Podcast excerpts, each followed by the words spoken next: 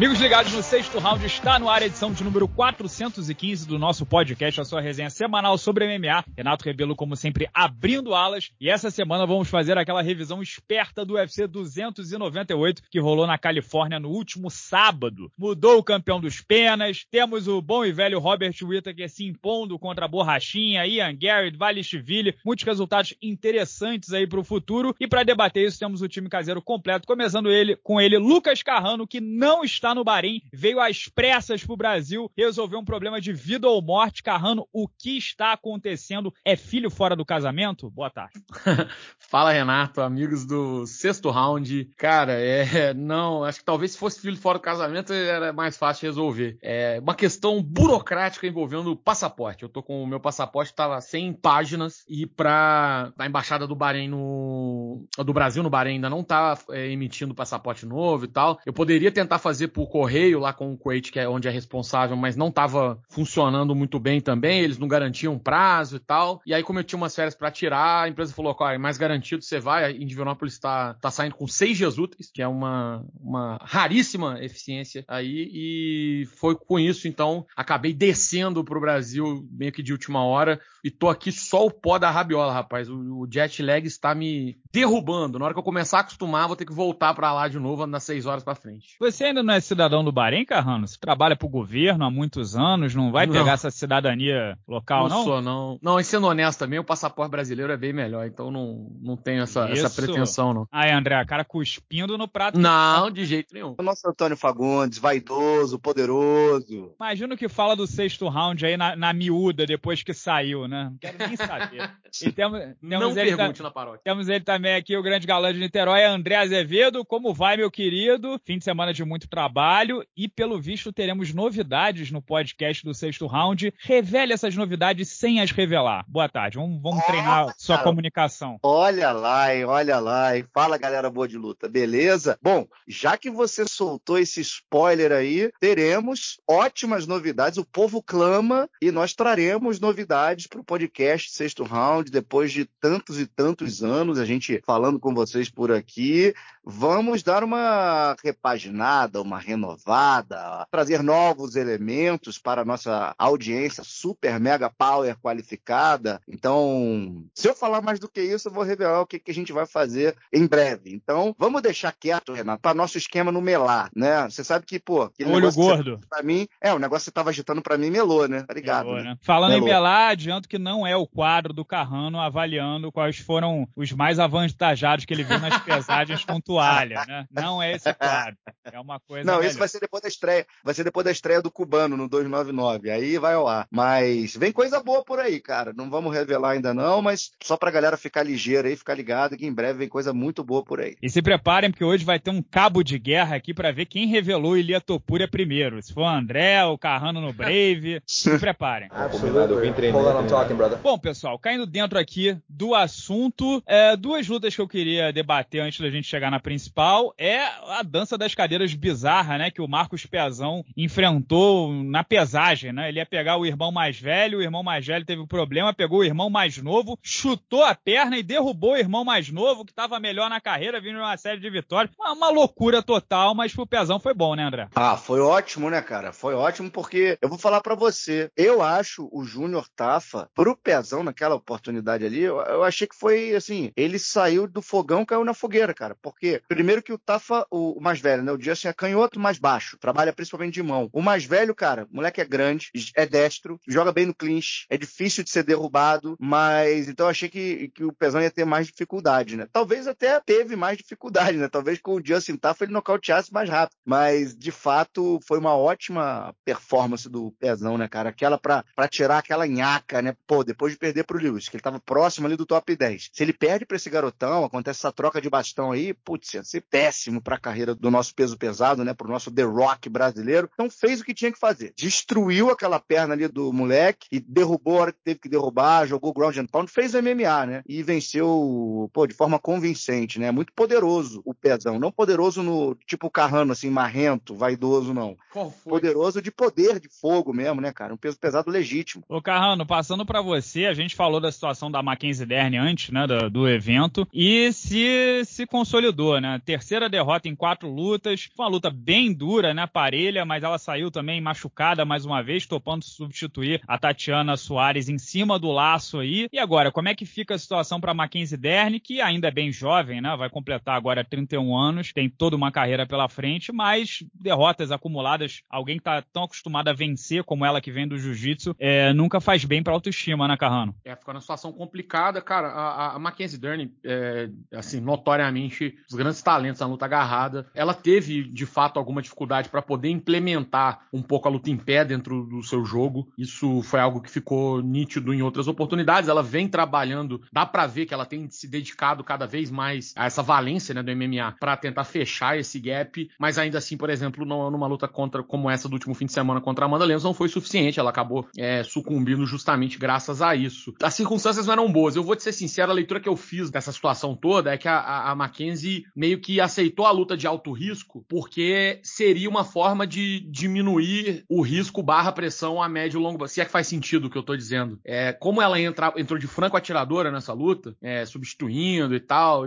enfim, né, no, nas condições longe das ideais, isso meio que dá a ela um, um certo é, repouso, mesmo que o resultado não tenha vindo como não veio. É, fosse uma luta que ela tivesse tido um campo completo, preparado bastante e tal, e tivesse vindo uma derrota, eu acredito que poderia complicar ainda mais as coisas, mas eu acho que essa disposição dela de entrar num card como esse, né, um, um card de, de, de pay-per-view, era uma luta importante, era a última luta do, do card preliminar, ou seja, aquela luta que é, faz o lead-in, né, pro, pro pay-per-view, pra porção paga do evento, então tem todo essa, esse poder aí de barganha que pode ter Eu oferecido. tinha um vizinho chamado Lidinho. Lidinho, ele, ele era o lindinho, só que fanho. Ele era, era o lindinho. Era o filho do seu Lídio, né? Filho do é, exatamente. O lead de jornalista, né? Que é o LIDE também. E tem também então... aquele comentarista, né? O Lídio Carmona, né? Do o Além de Legal. não ser nome dos lutadores do UFC, ele ainda consegue errar o nome do Lédio Carmona, que é em português, cara. É impressionante. tem mais o que fazer, André. Carrano, por favor, tá muito prolixo. Finalize. E aí, não, enfim, e bom, boa notícia tudo isso pra Amanda Lemos, que é, consegue mais uma vitória é, importante para ela. Acredito que segue aí, né? Uma categoria que tem tanta opção brasileira, ela é, tenta despontar depois de, de ter perdido para Weili Zheng, como é, ela ganhou da Marina Rodrigues e da Marquese Dan. Então ela tenta despontar como essa grande promessa brasileira, esse grande nome brasileiro na divisão. Ô André, que semana terrível pro Henry Cerrudo, né? Primeiro teve aquela pataquada lá com o treinador, de que foi pegadinha, não foi pegadinha, mas o cara não fez campo com ele, veio pro Brasil depois disso. Aí na semana da luta, não, é, é, é dos nossos, tira foto junto, e perdeu pro Merab Valishvili, né? O, a diferença de idade, de timing, né? De momento na carreira era até previsível, mas nem falou que ia se aposentar e nem teve a oportunidade para tal, porque a câmera cortou depois que o Valishvili deu sua entrevista após-luta. E aí, se aposenta pela, pela rede social mesmo e sai de fininho ou, ou tenta mais uma? Pois é, rapaz, eu pedi pros caras lá do, do, de Vegas lá cortar a câmera na hora. Falei, ó, mandei, mandei um, fechei a comunicação, falei, ó, a hora que o Rogan parar de entrevistar o, o Merab, você corta esse, esse cabeçudo aí, desse cerrudo aí, que ele é um bosta. Sacanagem, brincadeira, galera. Olha, é, você imagina, rapaz, como é que tá a cabeça. E olha que é uma belíssima de uma cabeça, né? Do uma cabeçona, André? Não. admiro, admiro, admiro.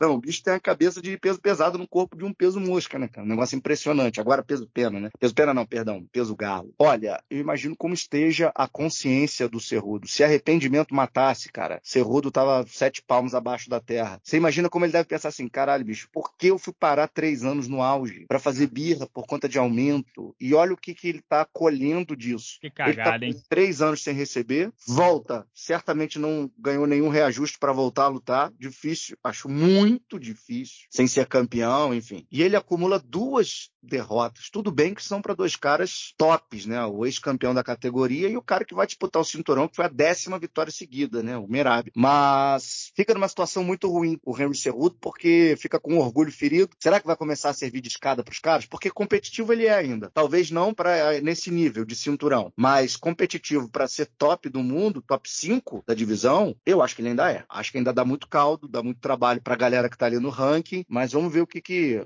o que que esse cara vai fazer da vida, porque ele se colocou numa posição ruim, né, para ele, né, na carreira, né? É, e irritou Dana White, né, o que nunca é muito bom é morder a mão que te alimenta. Mas hum. Carrano, a pergunta é direta e reta. Merab de Valishvili, competente, chato, carrapato, não cansa, etc, etc, vai ser campeão de, dessa divisão? Ou é mais um daqueles que vai nadar, nadar e morrer na praia? Ele pega Marlon Vera ou Shannon O'Malley e faz estrogonofe ou não te empolga muito? Cara, é, o Merab de Valishvili, ele evoluiu como uma personalidade. Ele, o que o, o Henry Cerrudo tentou fazer, o Merab conseguiu, que era pegar esse personagem cringe e transformar ele em algo é, palatável, é algo divertido. O Merab, ele tem feito alguns conteúdos assim que são curiosos engraçados, né? Ele teve uma, não sei se você já viu, cara, tem uma foto dele na, na beira do rio, assim, com a mulherada e tal, e ele sempre muito, né, aí fazendo um, faz uns vídeos com, com um sotaque bastante arrastado, acho que tá até mais arrastado do que ele de fato fala, para poder soar engraçado. Ele até fez um prevendo como é que ia ficar a divisão, falando que ia ganhar do, do Cerrudo e que o, o Vera ia ganhar do O'Malley, aí o Vera ia pedir uma revanche com o Senreg para lutar com ele, enfim. Tá melhorando o, o georgiano e conseguiu transformar, diria até, esse estilo de luta dele, que pro, pro fã médio não costuma ser o mais apetitoso, em algo mais divertido. Essa luta foi bastante é, interessante. Fez gracinha lá com o, o Mark Zuckerberg, né?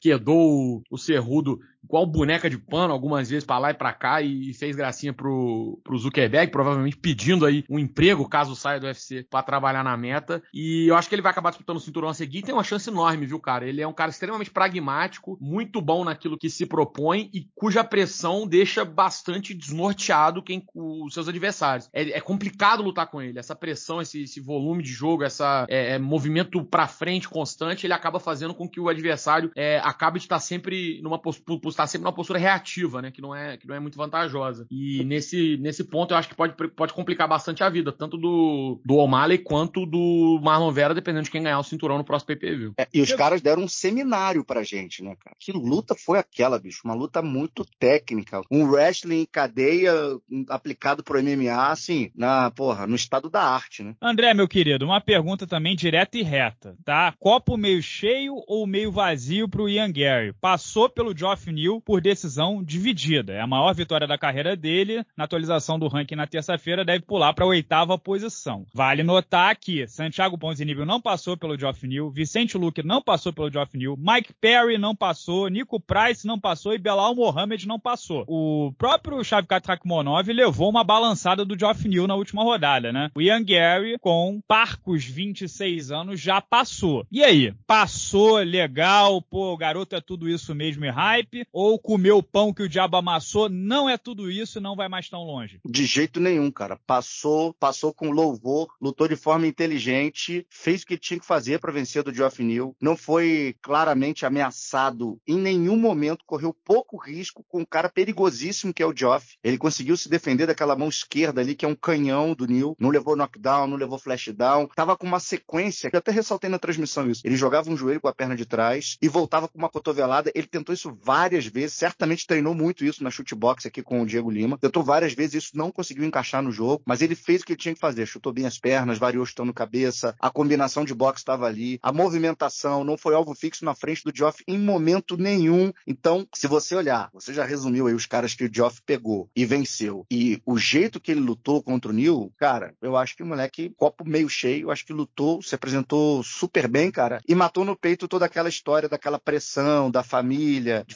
dele, chamarem o cara de corno, mundo afora. Então, eu acho que essa luta foi um divisor de águas na carreira do menino irlandês, cara. Moleque pacote completo, bom de luta, gosto dele. Carrano, e agora, é assim, a, a, parte promocional a gente sabia que ia ser boa, porque o Ian Gary, né, é, é do Rambo, né? Ele faz muito bem o jogo da tensão. Desafiou o Kobe Covington e não só isso, disse que vai livrar todos nós e o UFC deste pedaço de merda. Essa foi a frase usada. O Kobe Covington não tem nada melhor, não tá fazendo nada melhor nesse momento momento. Seria uma luta com hype para ele, né? Pegar um jovem ascensão bem conhecido. Assim, tá casada, né, Carrano? Difícil essa luta não acontecer. E o que, que você acha? Você acha que é o cara para frustrar o Ian Gary ou é o veterano perfeito para ele dar uma sabugada? Olha, Renato, o Ian Gary, eu concordo com o André em termos gerais, mas é, o Ian Gary ficou claro que não vai ser aquele. É porque havia uma expectativa, e aí eu tô, por isso que eu tô deixando claro que são duas coisas isso. diferentes. É uma é a realidade e outra é a expectativa. Acho que ele não vai ser o McGregor, né? É, é, é assim, ô Carrano, exemplo, por o cara botar muito peso nas costas, a gente acha que ele tem que nocautear todo mundo no primeiro Sim, round, né? Exato. É, isso que eu, tô, eu quero deixar claro, assim, que eu não tô dizendo, eu concordo plenamente, assim, ele é um cara extremamente competitivo, fez o que muita gente é, mais experiente, às vezes até mais provada, não fez, mas é que gera, até pela personalidade dele ser muito expansiva, etc.,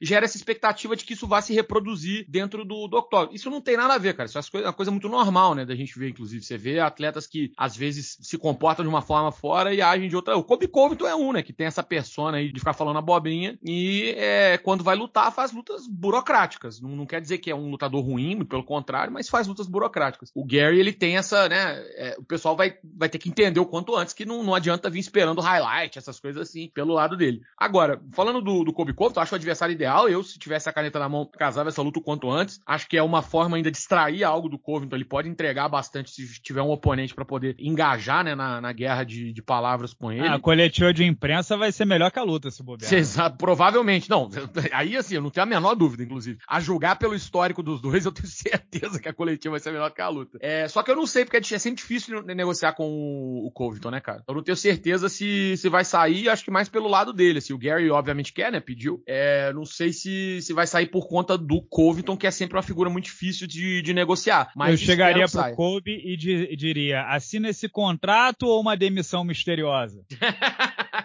Você prefere três tapas na cara ou, ou, uma luta? Três tapas na cara e não lutar mais ou esse aí? O que, que, você acha que vai ser? Passou de hora, inclusive, né? Ele não tem poder de barganha também. André, é. onde, onde estaria o seu dinheiro em Kobe Covington e Ian Gary? Rapaz, vai depender muito do tipo de treino que ele vai fazer, onde e com quem ele vai treinar. É, na shootbox, provavelmente. Também, mas eu tenho quase certeza absoluta, um passarinho verde me contou, passarinho verde que começa com D e termina com M, o nome, que ele vai vir para o Brasil, continuar treinando com o Diego e dar um gás ainda maior nos treinos de grappling, principalmente no grappling defensivo, de grade com ele, né, com o Demian na escola. Então, assim, se ele der o foco que precisa dar, com tempo para treinar, eu acho que o Kobe vai dar esse tempo para o Gary, porque o Kobe é um cara que não luta com muita frequência, acho que vai demorar ainda um tempo para ele voltar. Eu acho que o meu dinheiro está no Gary. Meu dinheiro está no Gary porque em pé é um cara diferenciado, um cara que tem o tempo ao lado dele, longilíneo, um cara que tem um bom gás. E se defender bem as quedas do Kobe, cara, na grade ali, ou se ficar por baixo, se virar bem no chão, pé no quadril levantar, ou até tirar algumas finalizações, afiar o jogo de grade, principalmente com o Demian, bicho, esse moleque vai ficar enjoado, hein? Vai ser difícil ganhar desse moleque aí, cara. Então, meu dinheiro estaria no Ian Gary. Bom, passando aqui para a luta co-principal, né? Paulo Borrachinho e Robert Whittaker. O pessoal reclamou muito que a minha resenha foi muito pesada com o Borrachinha, né? Que eu não reconheci que ele fez uma boa luta ou que a luta foi muito boa. A minha intenção não foi essa. Então, vou, vou me retratar aqui, porque assim, se a gente imaginar que o Borrachinha não lutava um ano e meio, em uma vitória em quase quatro anos, né? Três anos e pouco, é, ou três anos, desculpa, a data agora me fugiu, mas uma vitória em muito tempo, né? Sobre um já aposentado Luke Code e o Robert Whittaker era um favorito na proporção de 3 para 1, é o terceiro melhor peso médio da história do MMA, atrás do, do Anderson Silva e do Adesanya. O Borrachinha quase nocauteou o cara no primeiro round e entregou dois rounds seguintes bem parelhos, né? Eu não achei contestável. Eu marquei o primeiro round pro Borrachinha, ao contrário de um dos jurados, mas eu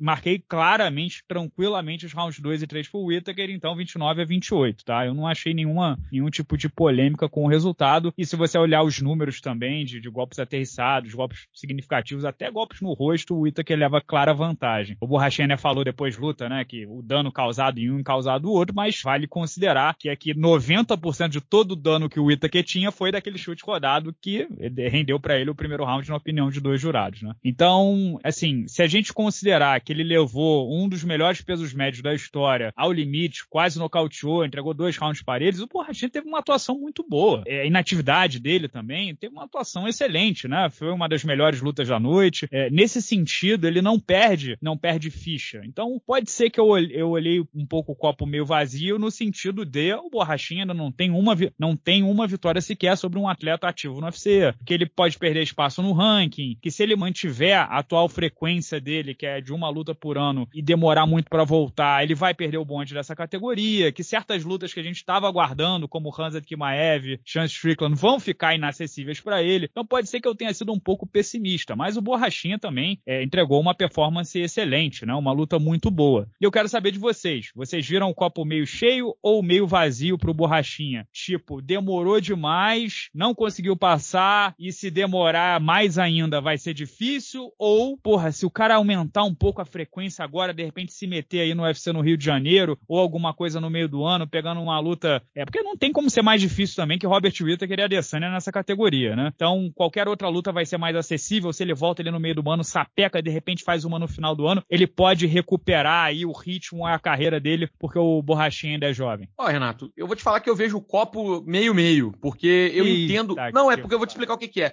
Porque eu entendo o seu ponto. Eu acho que talvez até na sua retratação você não tenha que ir tão longe, porque é muito compreensível isso. Eu acho que, de fato, não é o caso de, pô, joga tudo. Tem muito ponto positivo a ser observado na, na atuação do Borrachinha. De fato, ele é um cara que, é, no primeiro round, principalmente, conseguiu trocar ali, fazer jogo duríssimo com o Robert Whittaker, vencer aquele primeiro round, quase nocautear um cara que é difícil pra caramba de ser, de ser tirado do prumo. Fez uma luta que foi uma luta relativamente equilibrada, né? Teve, é, eu também acho uma, uma, uma derrota incontestável, mas é, não foi um vareio, não tomou um passeio e tal. Isso mostra que ele tá ali no nível de competição, mas ao mesmo tempo é isso também. E convenhamos, né? O Robert Whittaker, por mais que seja um nome histórico, não sei o que, ele também já tá naquela, né? Aquela parte ali que passou do, do título dele, passou das tentativas seguintes que ele perdeu para Adesanya. Então você tem uma, ele não é um garotão também, né? Não é uma, um jovem que tá em ascensão na, no auge da, da forma física. O Borrachinha, com mais essa derrota, mantendo-se sem nenhuma vitória sobre um atleta é, em atividade no UFC, inegavelmente isso acaba mudando um pouco o, o patamar dele dentro da, da, categoria. Nada que uma sequência de vitórias ou que alguma uma vitória, pelo menos sobre um nome de peso, não possa mudar. Mas a questão é justamente essa: isso tem que acontecer, né? E aí não adianta a gente botar um monte de condicional para olhar positivamente e ignorar todas as condicionais quando for analisar o aspecto. Eu acho que tem algumas coisas positivas sim, poderia ser bem pior, inclusive. Eu, tava até mais preocupado, achei que a falta de ritmo fosse prejudicar mais o Borrachinha, não me pareceu assim, tá, tá muito fora. Fisicamente tava muito bem, entrou com uma estratégia boa, conseguiu no, no primeiro round, como eu falei, principalmente, é, tirar aquele chute ali, né? A gente não sabe nem muito de onde, foi meio que do nada assim, pegou de surpresa o Robert Whittaker, mas ao mesmo tempo é isso, né? Vai ficando muito, uma, uma disputa de cinturão fica cada vez mais longe, uma oportunidade de lutar contra esse perfil de nome que ele luta, que é, cara, ex-campeão e tal, também vai ficando um pouco mais difícil. Isso tudo também deve ser levado em conta. Eu acho que. É, é... Só, só reforçando, né? É, é, o lance que você sempre fala, né, Carrano, da expectativa. Se a é. expectativa é, é Borrachinha vai ganhar do Ita, que vai pegar o Hansa, vai disputar o cinturão, etc e tal, você provavelmente se frustrou, com, principalmente com as trocas de mão, né? O Ita que é sempre botando um golpe por cima, tocando mais, chutando baixo, matando a movimentação dele, né? Você é, viu uma certa vantagem técnica de um lado. Agora, se você entender que o Whittaker é tudo que ele sempre foi, o Borrachinha talvez entregou uma luta até mais difícil do que o Marvin Vettori, do que o Jared Cannonier, do que entre outros caras que estão ali no top, né? É basicamente uma questão é. de expectativa. É, mas ele tá ali não é à toa, né, senhores? Ele tá ali no top porque ele é um dos caras que fazem parte da elite e mostrou isso contra o Whittaker. Eu concordo com o que vocês falaram, eu também vejo o copo meio cheio, não vou ser repetitivo, só reforçando algumas coisas. Méritos do Robert Whittaker, que veio com uma estratégia muito inteligente, como sempre, é um cara muito inteligente, muito habilidoso. Só perdeu pro Adesanya duas vezes e pro atual campeão, Tricos do Plessis. Muito inteligente. Aquele double jab dele, o Borrachinha não teve resposta para aquilo. E ele começou a fazer aquilo de forma consistente depois que ele matou aquela perna da frente do Paulo e meteu, botou o cotovelo pro Paulo chutar ali, cara. A perna direita do Paulo ficou, ficou bem ruim também a canela. O que, que eu vejo pro Borrachinha, tá? Ele se coloca numa posição que ele vai pegar um Imavov da vida. Um cara que é o oitavo, ou por ali o nono, um Jack Hermanson subindo. Ele vai pegar um cara desses que tá abaixo da tabela. Ele vai precisar vencer, vencer bem, para voltar pro mix. Aí sim, ele pode matar no peito um cara desses que tá mais para cima ali, que de repente vem de derrota, né? E voltar para tentar esse caminho novamente ao título. Vejo que ele tem chances ainda. Provou isso contra o Whittaker, tá? Não sei como tá aquela perna direita dele, mas o rosto dele está íntegro. Então, o Paulo Borrachinha contra o Imavov ou o Hermanson, né? Ou quem quer que seja, acho que seria uma belíssima adição, inclusive, pro UFC no Rio de Janeiro. É, Sim. tem que ser logo, né? Tem que ser logo, né? É, e ele falou que quer lutar daqui dois meses. E ele tem poder de barganha para isso. E ele entregou uma luta para isso, gente. Isso que é bacana. Ele tem moral. Ele vai chegar pros matchmakers e falar: ó, tô bom, tô liberado pelos médicos, quero voltar, quero lutar no Rio de Janeiro. Ele fez um bom corte de peso. Eu acho que vai ser um cara que vai ajudar a salvar o card do Rio, que agora não tem um Potan. Então, se você bota um pantoja de luta principal, cinturão, você bota um borrachinho de comer event, cara, com qualquer um garotão desse que, que esteja chegando, ou o próprio Hermanson, como eu acabei de falar, que já é um veterano, Timaev acho que não vai pintar, Timaev não vai hum. pegar ele com derrota, é capaz de sobrar o Canonier pro Timaev, como eu já tinha cantado essa pedra um tempo atrás, né? Que é o quarto. E o Timaev, se vencer, vai pro cinturão. O Strickland, eu acho difícil o Strickland topar. Se topar, seria um golaço é maluco também, né?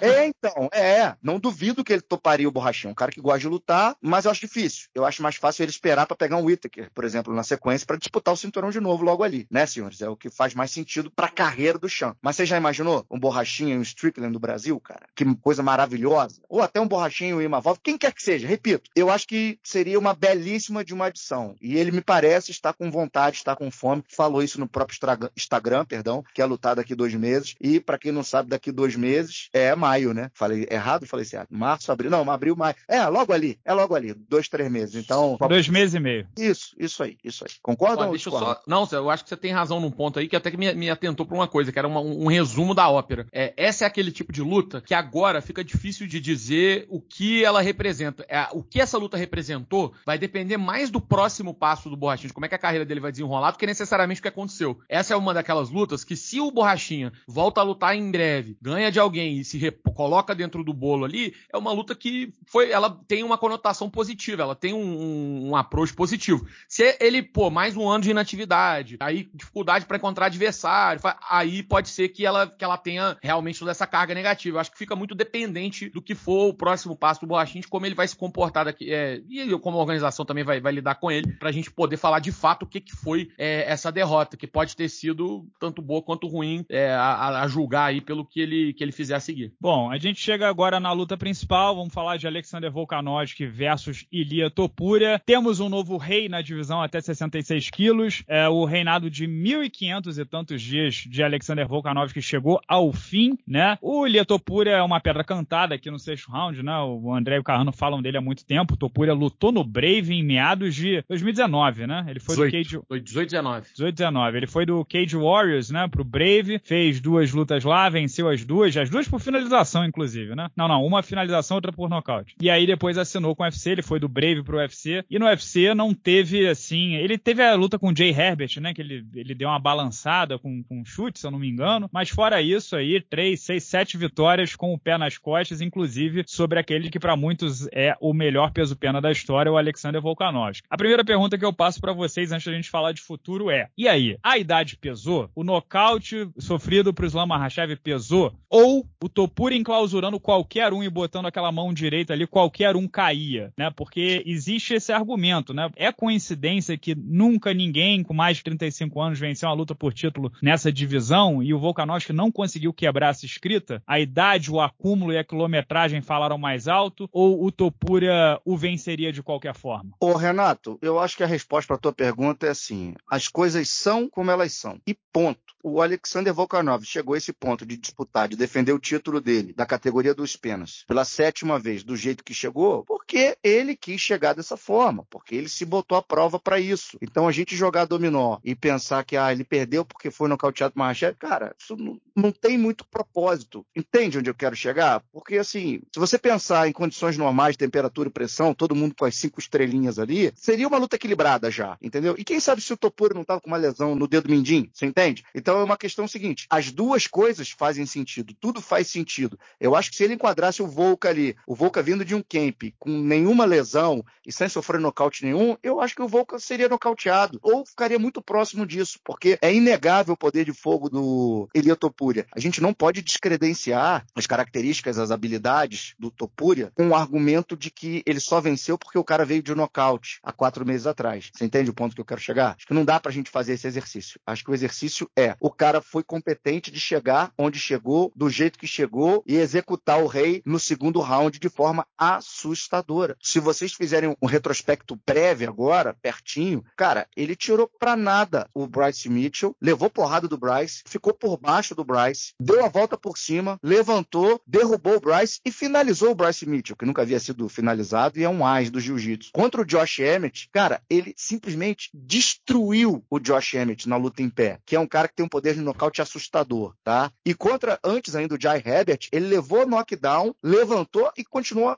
marchando para frente e nocauteou o Herbert. Então é um cara que já vem mostrando que já tinha condições de chegar pro título, sabe? Ele chegou pronto. Por isso que eu tava tão confiante que ele seria campeão da divisão, porque ele já chegou pronto para essa luta contra o Volkanovski e pegou um Volkanovski que teve esses problemas aí no meio do caminho. Teve, cara, mas assim, é o Volka, gente. É, ele é o cara. Ele já travou guerras, já foi quase finalizado pelo Brian Ortega e o Ortega não conseguiu finalizar. E aí, sabe? E esse moleque, ele teve a, a competência de cometer o crime e usurpar a coroa. Então, é um cara diferenciado. A gente já vem falando disso há muito tempo aqui no podcast do Sexto Round. Aliás, vocês não vão me dar essa moral, mas eu vou fazer minha autopromoção. Iri Prohaska, eu cantei a pedra que seria campeão. Tom Espinel, eu cantei a pedra que seria campeão. E Lia Topuria também cantei a pedra. E vocês riem de mim hoje de Brandon Allen. Mas esperem as... as cenas do próximo. E as pedras que cantou e não deu em nada, hein, André? Essas são esquecidas também ou não? teve uma, teve uma. Zabit Magomed Sharipov, que Essa eu e você cantamos. É, você principalmente. Você, eu fui, eu embarquei no teu hype. Mas esse, coitado, ele né, teve problemas de cabeça e não conseguiu seguir. Mas é um cara também que tinha tudo para ser, né? Os diferentes a gente consegue reconhecer, né, Renato? A gente é, já consegue, é, tem o olho treinado é. para isso. É, e às vezes não dá certo por é, né, manobras da vida, né? Tipo o Zabit, que a saúde mental falou mais alto, mas é muito, muito nítido, né? Tipo assim, eu lembro de um texto antiguíssimo, que eu, um dos textos, assim, do começo do sexto round do blog, que o Max Holloway tinha 25 anos e eu disse, ele vai ser campeão mundial, porque é, é um nível de performance muito alto com uma idade muito baixa, né? E, e aí eu tô por a mesma coisa. Eu tô por a mesma coisa concluir aqui, para não me estender e passar a bola para o Carrano e para vocês concluírem, tem um detalhe que é muito, muito importante a gente pensar e a gente às vezes reflete pouco. Às vezes o cara pode ser um fora da curva, mas para ser campeão do UFC depende mais do que isso. Você depende às vezes de sorte. Sim. Porque você depende de um casamento que favoreça o teu jogo. Vou dar um exemplo rápido aqui. Paul Damian, quando vinha de sete vitórias seguidas, teve a luta entre o Stephen Thompson e o Tyron Woodley, deu empate. Porra, quem apostaria que daria empate? O, o Stephen Thompson vencendo aquela luta o tempo inteiro. E aí depois eles lutaram de novo, o Woodley venceu e o Damian teve que fazer mais uma e pegou o Woodley e acabou perdendo pro Woodley. Se o Thompson tivesse vencido aquela luta ali, não tivesse levado a mão no, no final do quinto ou quarto round, o jogo do Thompson pro Damian é, favorecia muito mais. O Damian poderia ter sido campeão do mundo por conta de um detalhe. Então, as coisas são o que é. elas são e, e ponto. Não, e, assim, é, às vezes o fã ele gosta de, de fantasiar, né? De imaginar super-herói, né? Que, que o lutador é o herói da Marvel. Mas se você for olhar em qualquer reinado, qualquer um, literalmente qualquer um, você vai ver que time, encaixe, matchmaking, sorte, tudo influenciou muito. Você pega, por exemplo, eu tava falando do Cerrudo, né, na resenha. Ele pôde pegar Demetrius Johnson, TJ Dillashaw e Dominic Cruz, com o Demetrius Johnson já desgastado, né? Depois de muito tempo no trono. O Dillashaw baixando para 57 quilos, virando um cadáver. E o Dominic Cruz de, porra, sei lá, sem joelho, sem cotovelo, sem nada. Só que aí a gente só lembra dos três no cartel, né? A gente não lembra das circunstâncias. O próprio John Jones, ele fez carreira em cima de lenda, que todo mundo já é. próximo da porta de saída. Quinton hum. Jackson, Leo, é, Vitor Belfort, Chael Sonnen era bem mais velho, Rashad Evans, Lyoto Machida, todo mundo já estava mais perto do, da segunda parte da carreira, né? Ele venceu jovens também, o Ryan Bader era jovem, teve uma galera ali que era, o Gustafsson era da, da idade hum. dele, é, mas, mas, ele foi, foi casado... Ele comeu o pão com o diabo amassou, né? Pois Tava é. passando o carro é. todo mundo, aí pegou um cara da idade, é, da altura dele. Dominic Reis, é. mesma coisa. É, ele foi casado com Dan Henderson, que era bem mais velho também. Então, é, assim... que se separaram, né? Depois da lua de mel se separaram, né? Pois é. Então tem todo, todos esses fatores que, que não dá para esquecer. Agora, Carrano, eu te pergunto aqui sobre o futuro. Eu disse na minha resenha que achava provável rolar essa revanche imediata pelo seguinte motivo, né? O número um do ranking, Max Holloway, que vem de duas boas vitórias e poderia ter esse title shot, vai daqui a dois meses fazer cinco rounds contra o Justin Gate na categoria de cima e a chance dele não sair completamente é, a é mínima, né? Então, porra, o Max Holloway vai ficar fora de, de, de, circulação por um tempo. E aí, entre qualquer uma das opções, o vencedor de Brian Ortega e aí Rodrigues, Movisar Evloev, o Volkanovski, que foi o campeão mais longevo aí dos últimos tempos, vai falar mais alto até porque é mais notório. Então, se você vai fazer uma luta, de repente, na Espanha, no Santiago Bernabéu, em algum grande palco, porra, entre Movisar Evloev e Volkanovski, vai o Volkanovski, né? A questão é, eu só não sei se isso é bom pro Volkanovski, né? Porque agora são dois nocautes brutais numa janela de quatro meses. E se qual vai ser a próxima data? Se for amanhã, ele topa, né? O que, que você acha aí dessa conjuntura e o que, que você faria se você tivesse a caneta? Cara, ó, uma coisa sobre a, a luta, eu acho que por mais que esteja no campo da especulação, eu só quero deixar registrado assim, questão de opinião mesmo, mas não dá para descartar, eu acho, a influência que essas decisões equivocadas do próprio Volkanovski, tá? Que é bom que a gente diga, tiveram na, na carreira dele, assim. Por mais que ele já tivesse a questão da idade, tudo, a perda da confiança. Na verdade, eu vou te dizer o seguinte, até a comparação que eu fiz, tava conversando com os amigos depois da luta, foi essa, que pode ter sido uma derrota com sabor de vitória que deixou uma impressão falsa, que ficou, talvez o, o, o Volkanovski sempre teve que lidar muito com essa desconfiança, com o fato de, né, de ser o cara menor e tal, pode ter ficado grandão demais depois de fazer aquela primeira luta muito apertada com o Mahashev. E aí, essa confiança demais na, na segunda nocaute, depois, é, pô, praticamente tempo nenhum, né, de, de descanso, uma, outro nocaute. De forma nenhuma isso tira o mérito do, do Topura, que, porra, é um animal, né? O cara nem é, a, a origem dele nem é na, na, na, trocação, e ele tem combinações que são devastadoras. Eu acho que não é exclusividade do, do Volkanovski, não é só porque ele tá desgastado, não. Ele, o Volkanovski, o Max Holler, quem quer que tome ali uma sequência bem colocada do, do Topura tem chance de cair. Eu não tenho tanta certeza mais se seria uma. Eu acho que a história dita que poderia ser uma revanche imediata, tem todos os argumentos possíveis para poder fazer uma revanche imediata entre eles. Né? O, o campeão, um dos mais longevos, não é no, no número né, de defesas, mas é no tempo. Poderia, com, sem dúvida, requisitar isso, mas a gente tem que lembrar que ele, digamos que gastou esse, essa, essa saída livre da prisão do banco imobiliário dele é, na revanche com o Mahashev, né? Entrando, ah, mas ele entrou em cima da hora porque precisava e tal, não sei o quê. É, mas gastou. E correria o risco de chegar a quatro derrotas consecutivas em disputa de cinturão, que também, cara, pô, um cara igual ele, né, que tem um histórico, não sei se se, se ele e o próprio Kemp vão, vão querer muito isso. Então, para citar o Pablo Marçal aqui, eu vou passar o código pro coisa que é o seguinte: desfaz Justin Gate e Max Holloway, Max Holloway e Ilia Topura no UFC 300. E faz Volkanovski e Justin Gate, aí Não, funeral. Justin Gate e Michael Chandler no UFC 300 também. Revanche, essa a do Holloway também, faz uma revanche, revanche Chandler e, e Gate, foi uma lutaça aquela, faz ela valendo o BMF. O McGregor não vai voltar hoje mesmo. Faz, desfaz a luta, pega o Max Holloway, bota pra lutar com o Topura e bota nessa 300 também, pô, se for o caso. Porque também esse papo de fazer evento no Bernabéu, é, Carrano, é, aí sai, desce do céu o, o besouro verde, né, o surfista prateado. É, esquece. Vou, deixa eu dar o um gabarito para vocês aqui, o que vai acontecer. Eu tenho fontes privilegiadas porque eu sou funcionário da casa. Brincadeira, não tem nada a ver. Olha só, se o Xenomele vencer o Vera no 299, que é agora, né, daqui duas semanas, se o timing é perfeito, eu acho que ele vai pegar o microfoninho do Rogan e vai sub, querer subir de categoria para tentar tomar o cinturão do Topúria num estádio do Santiago Bernabéu na Espanha. Mas tá? eu, e o menino Merab? Cara, esquece, o Merab vai ser bypassado de novo, cara. Ele não tem o que fazer, não tem. É uma luta muito maior pro UFC se fizer o Topúria com o gosta do, O Carrano gosta dos vídeos do Merab, André. Dá esperança aí. pois é, cara. Não, vai, não vai ter jeito, cara. Não vai ter jeito. Merab vai ficar ver navios, não vai ter jeito. E no peso pena, cara, é o Evloev fazendo a semifinal com o vencedor de Rodrigues e Brian Ortega, cara. Porque os dois já lutaram pelo título. E é isso, cara. E vamos que vamos. Ainda tem o Aljamain Stanley quicando bola aí. Se passar pelo Keirer, é um cara que, que se embola ali no topo. Tá certo? E o Volca deve pegar, vai descansar agora. Com certeza vai tirar um período agora bom para descansar, repensar a carreira. E vai pegar um desses caras no topo aí, cara. Quem sobrar vai ficar pro Volkanovski no futuro mas não descartem se o O'Malley pegar o microfone e pedir o Topuria na, na Espanha. Eu acho que, inclusive, seria um movimento perfeito para ele, porque é muito melhor do que ele pegar um Merab, pô, que tem grande chance de vencê-lo naquele jogo chato. Bom, Carrano, e se Ilia Topuria é jovem, empolgante, a renovação, aquele que chega e muda tudo, mesmo a gente pode dizer para insider na indústria têxtil, né? Para quem gosta de camisas de qualidade, preza pela por estar bem vestido e não digo só esteticamente, mas principalmente de conforto e de estar se sentindo bem com a camisa que veste, nada se compara a Tech T-shirt, meu querido Carrano, que é muito superior a Ilha Topura, inclusive. Não, Renato, não tem nem o que dizer, né? O Ilha Topura é um talento e tudo, mas a, a Tech T-shirt da, da Insider, e não só a Tech T-shirt, né? Todo o, con o, conteúdo tecnológico que é oferecido, né? Desde cuecas até você tem camisas de manga comprida, enfim. Ainda o, o clima não tá. Posso falar agora com propriedade, porque estou sofrendo aqui no calor do Brasil, então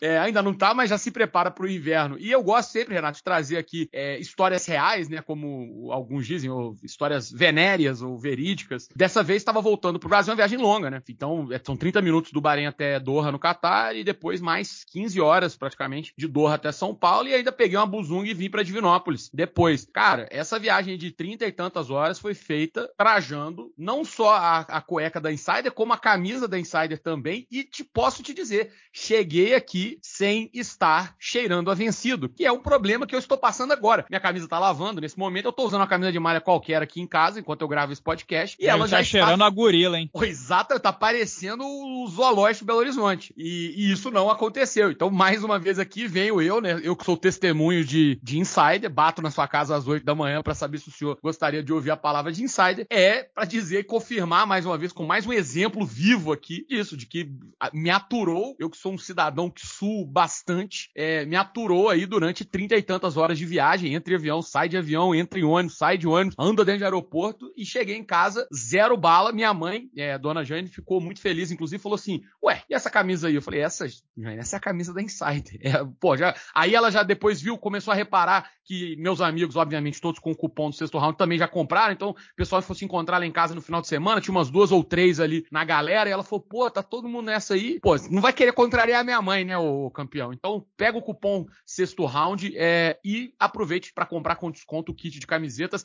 Vai logo e já compra três de uma vez. É, e para quem estiver comprando a parte do podcast, o, o cupom é PODPOD, sexto round, o link tá na descrição. Olha, é, o Topuria vai ser um campeão dominante? Sim, porque ele vai ficar na categoria e vai vencer todo mundo. Não, porque ele vai perder daqui a poucas rodadas. Ou número 3, não, letra C, né? Não, porque ele não vai ficar na categoria. Ele vai começar a desafiar McGregor, campeão dos leves, tentar fazer super luta. O que, vocês acham que o futuro reserva? O que, que você acha aí, André? Que o futuro reserva para ele? Cara, eu acho que a próxima luta dele vai, vai dizer muito sobre esse, esse futuro, tá? Se ele bate o O'Malley, aí na Espanha gigante, aí o céu é o limite, aí é McGregor, que o McGregor vai querer esse desafio, porque assim, o Topuria, ele é... McGregor não quer uma porra nenhuma. Ah, não sei, dependendo, não sei.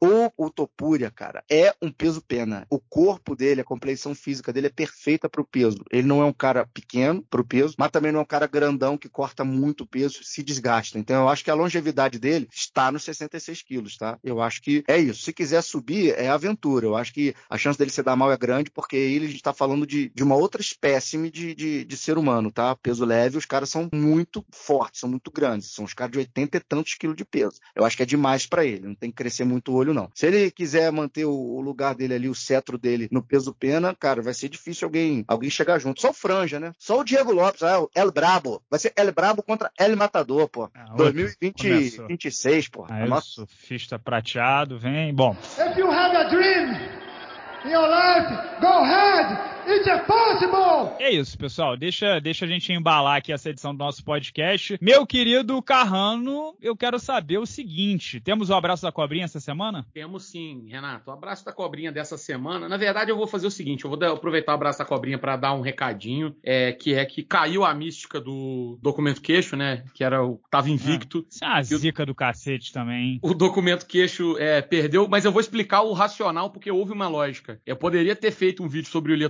Mas é, confesso que, mesmo achando que o Volkanovski poderia vencer, até estava ali na, confiante que ele poderia ter vencido, eu pensei, cara, se o Volca perde, vou, não vou ter outra oportunidade, talvez, para contar a história dele. Então talvez seja melhor agora, porque o Ilha Topuria é, vencendo, né? Mesmo perdendo ou vencendo, ele seria um personagem que ia ficar mais tempo ao redor. E aí isso acabou custando aí a mística do documento, que acho que já valeria um abraço da cobrinha por si só. Mas, cara, o abraço da cobrinha real, oficial mesmo, que vem com toque aí de, de troféu Anthony Johnson em memória de gameplay apresentado por Alexander Volkov, vai pro nosso querido Val Marchiori, né? O Val Woodburn. Ele que foi para lutar com o Bonico da outra vez é um dos piores QIs de luta. É, eu acho que o apelido dele é The Animal, né? Que é o animal, que faz todo sentido. É, porque de fato é um animalzinho mesmo. Um cavalinho de três tetas, um tatu de morra abaixo. Pô, ele meteu um final aí nessa luta contra o Oban Elliott, que foi maluquice, né? Baixou o queixo, saiu e tudo, e acabou custando a luta para ele, um dos piores QIs de luta que eu me recordo aí, logo na, na abertura do card. Então fica aqui o registro do abraço da cobrinha, fit o troféu Anthony Johnson pro nosso querido Val Woodburn Burnell, também conhecido como Valéria Madeira Queimada. André, um grande abraço para você também. Por favor, elogie essa, ah, é, mais,